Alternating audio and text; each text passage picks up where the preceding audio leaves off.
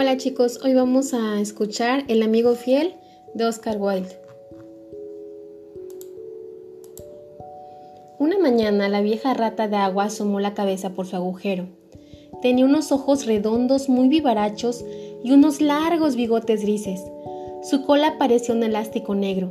Unos patitos nadaban en el estanque, parecidos a una bandada de canarios amarillos, y su madre, toda blanca con patas rojas, se esforzaba en enseñarles a hundir la cabeza en el agua. Nunca podrán estrenarse en sociedad si no aprenden a sumergir la cabeza, les decía, y les enseñaba de nuevo cómo tenían que hacerlo.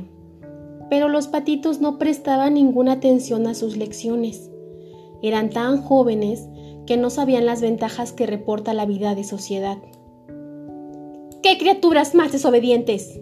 exclamó la rata de agua, merecerían ahogarse. No lo quiera Dios, replicó la pata. Todo tiene sus comienzos y nunca es demasiada la paciencia de los padres. Ah, no tengo la menor idea de los sentimientos paternos, dijo la rata de agua. No soy padre de familia, jamás me he casado, ni he pensado en hacerlo. Indudablemente, el amor es una buena cosa a su manera, pero la amistad vale más. Le aseguro que no conozco en el mundo nada más noble o más raro que una fiel amistad. Y dígame, se lo ruego, ¿qué idea se forma usted de los deberes de un amigo fiel? preguntó un pardillo verde que había escuchado la conversación, posado sobre un sauce retorcido. Sí, eso es precisamente lo que quisiera yo saber, dijo la pata, y nadando hacia el extremo del estanque hundió la cabeza en el agua para dar ejemplo a sus hijos. ¡Qué pregunta más tonta! Exclamó la rata de agua. Como es natural, entiendo, por amigo fiel al que me demuestra fidelidad. ¿Y caro usted, en cambio? dijo la avecilla columpiándose sobre una rama plateada y moviendo sus alitas. No le comprendo a usted, respondió la rata de agua. Permítame que le cuente una historia sobre el asunto, dijo el pardillo. ¿Se refiere a mí esa historia? preguntó la rata de agua. Si es así, la escucharé gustosa, porque a mí me vuelven loca los cuentos. Puede aplicarse a usted, respondió el pardillo. Y abriendo las alas, se posó en la orilla del estanque y contó la historia del amigo fiel. Había una vez, empezó el pardillo, un honrado mozo llamado Hans. ¿Era un hombre verdaderamente distinguido? preguntó la rata de agua. No, respondió el pardillo, no creo que fuese nada distinguido excepto por su buen corazón y por su redonda cara morena y afable. Vivía en una humilde casita de campo y todos los días trabajaba en su jardín. En toda la comarca no había jardín tan hermoso como el suyo. En él crecían claveles, no me olvides, saxífragas, así como rosas de damasco y rosas amarillas, granates, lilas y oro, alelís rojos y blancos.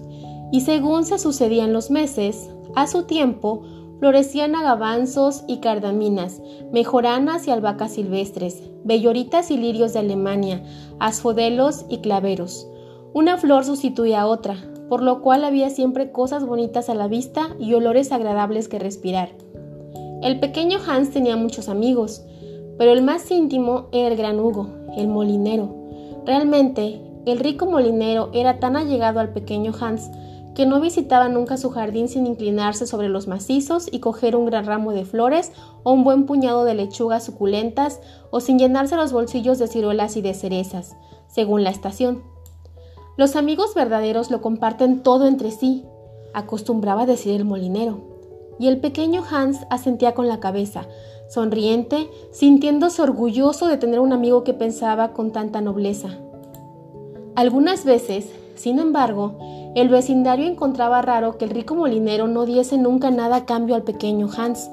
Aunque tuviera cien sacos de harina almacenados en su molino, seis vacas lecheras y un gran número de ganado lanar, pero Hans no se preocupó nunca de semejante cosa. Nada le encantaba tanto como oír las bellas cosas que el molinero acostumbraba decir sobre la solidaridad de los verdaderos amigos. Así, pues, el verdadero Hans cultivaba su jardín, en primavera, en verano y en otoño se sentía muy feliz, pero cuando llegaba el invierno y no tenía ni frutos ni flores que llevar al mercado, padecía mucho frío y mucha hambre. acostándose con frecuencia sin haber comido más que unas peras secas y algunas nueces rancias. Además, en invierno se encontraba muy solo, porque el molinero no iba nunca a verle durante aquella estación. No está bien que vaya a ver al pequeño Hans mientras duran las nieves, decía muchas veces el molinero a su mujer. Cuando las personas pasan apuros, hay que dejarlas solas y no molestarlas con visitas. Esa es por lo menos mi opinión sobre la amistad, y estoy seguro de que es acertada. Por eso esperaré la primavera y entonces iré a verle. Podrá darme una gran, podrá darme un gran cesto de belloritas y eso le alegrará. Eres realmente amable con los demás, le respondía su mujer, sentada en un cómodo sillón junto a un buen fuego de leña. Resulta encantador oírla hablar de la amistad. Estoy segura de que el cura no diría sobre ella cosas tan bellas como tú, aunque vive en una casa de tres pisos y lleva un anillo de oro en el meñique. ¿Y no podríamos invitar al pequeño Hans a venir aquí? preguntaba el hijo del molinero. Si el pobre Hans pasa apuros, le daré la mitad de mi sopa y le enseñaré mis conejos blancos. ¡Qué bobo eres! exclamó el molinero. Verdaderamente no sé para qué sirve mandarte a la escuela. Parece que no aprendes nada. Si el pequeño Hans viviese aquí, caramba, y viera nuestro gran fuego, nuestra excelente cena y nuestro gran barril de vino tinto, podría sentir envidia. Y la envidia es una cosa terrible que estropea los mejores caracteres. Realmente, no podría yo sufrir que el carácter de Hans se estropeara. Soy su mejor amigo, velaré siempre por él y tendré buen cuidado de no exponerle a ninguna tentación. Además, si Hans viniese aquí, podría pedirme que le diese un poco de harina fiada, lo cual no puedo hacer.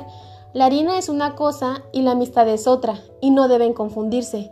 Esas dos palabras se escriben de un modo diferente y significan cosas muy distintas, como todo mundo sabe.